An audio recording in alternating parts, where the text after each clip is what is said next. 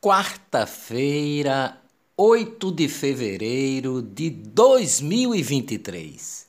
Após dois meses sem mexer no preço do diesel, a Petrobras anunciou que vai reduzir hoje o combustível em 8,8% nas refinarias para R$ 4,10 por litro, em média, uma queda de 40 centavos por litro.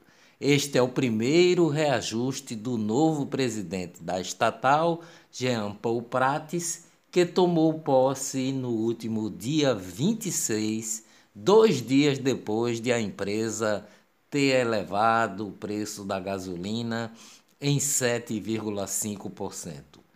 Em janeiro, o custo da cesta básica subiu em 11 das 17 capitais analisadas pela Pesquisa Nacional da Cesta Básica de Alimentos, divulgada mensalmente pelo Departamento Intersindical de Estatísticas e Estudos Socioeconômicos, o DIEESE.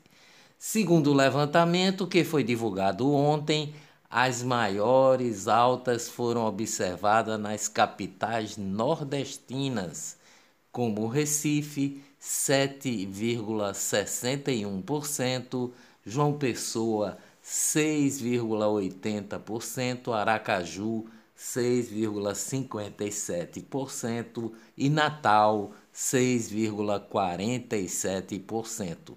Recife, tem a maior alta de cesta básica do país em janeiro.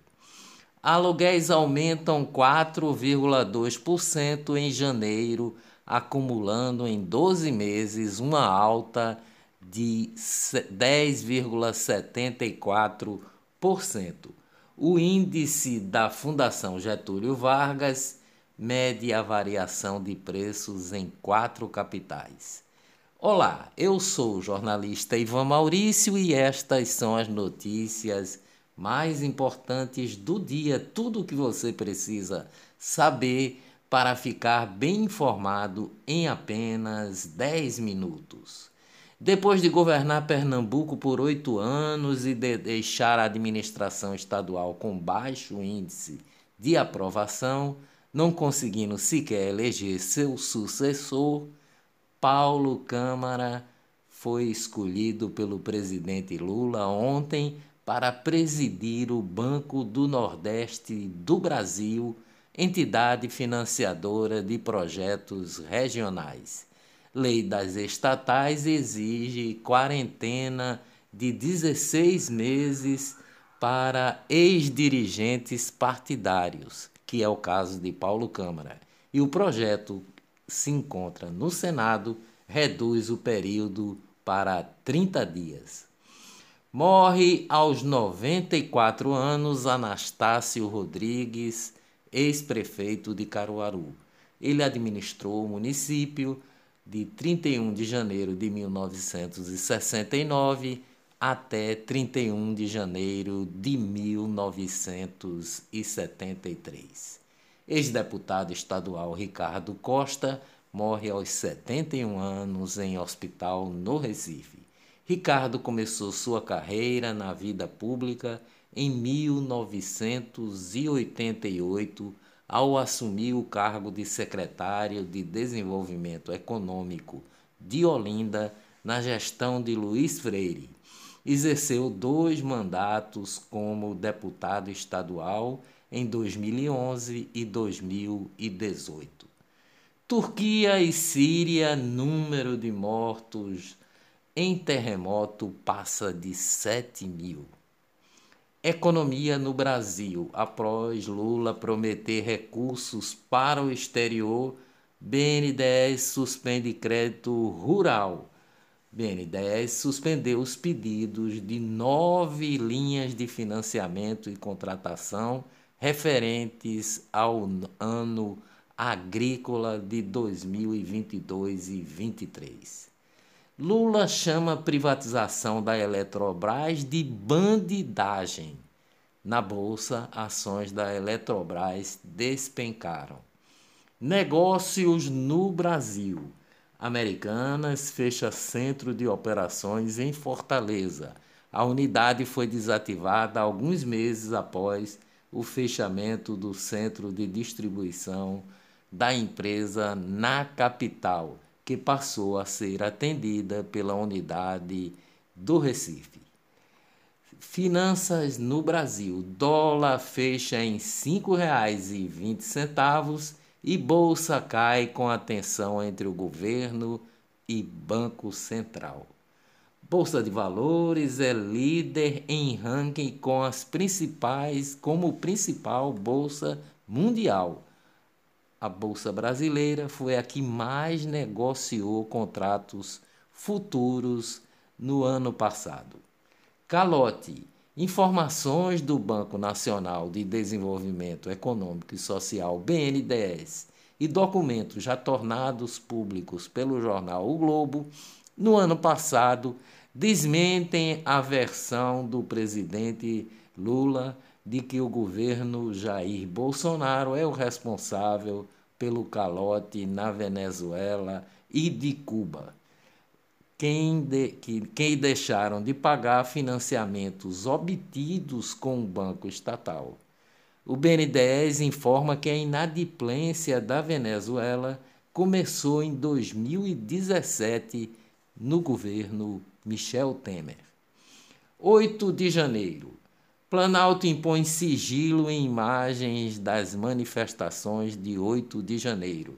De acordo com o Gabinete de Segurança Institucional, o GSI, o sigilo é uma forma de resguardar a segurança das instalações dos prédios. Polícia Federal deflagrou a quinta fase da Operação Lesa Pátria e prendeu um coronel, um major, um tenente e um capitão acusados de descumprir ordens do comando da Polícia Militar do Distrito Federal e não combater os ataques de 8 de janeiro que destruíram sede dos três poderes.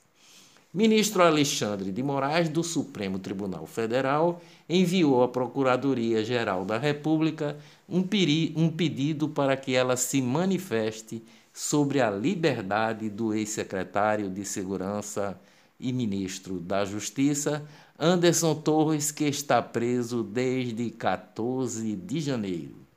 Ministro Alexandre de Moraes, do Supremo Tribunal Federal, determinou que a Polícia Federal investigue o, se o ex-presidente Jair Bolsonaro estimulou ou colaborou com os atos no dia 8 de janeiro.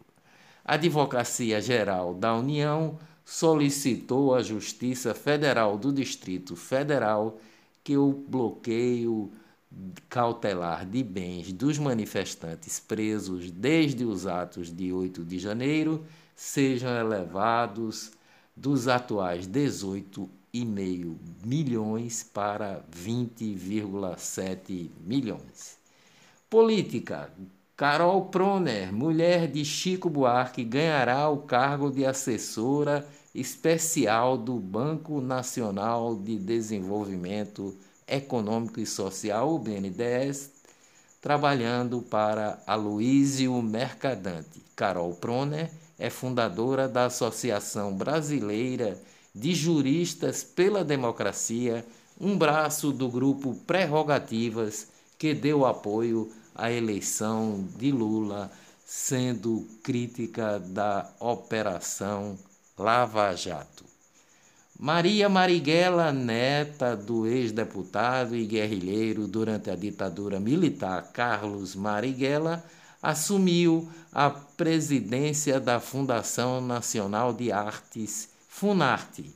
A decisão foi publicada no Diário Oficial desta terça-feira.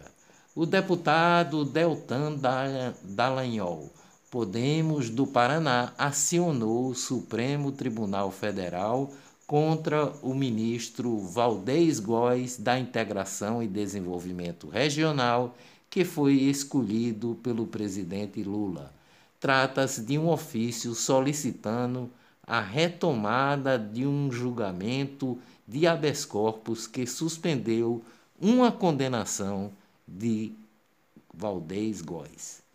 O Ministério Público do Rio de Janeiro abriu um processo de investigação criminal contra a ministra do governo Lula, Daniela Carneiro, conhecida como a Daniela do Vaguinho, chefe da pasta do turismo. Daniela do Vaguinho é suspeita de usar dinheiro do fundo eleitoral em gráficas fantasmas.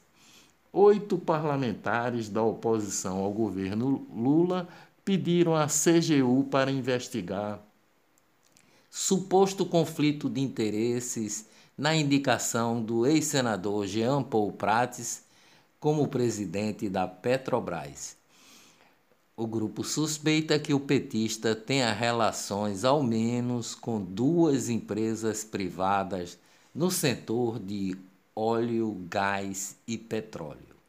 Senador Eduardo Girão, do Ceará, migrou para o Partido Novo e se tornou o primeiro senador da legenda.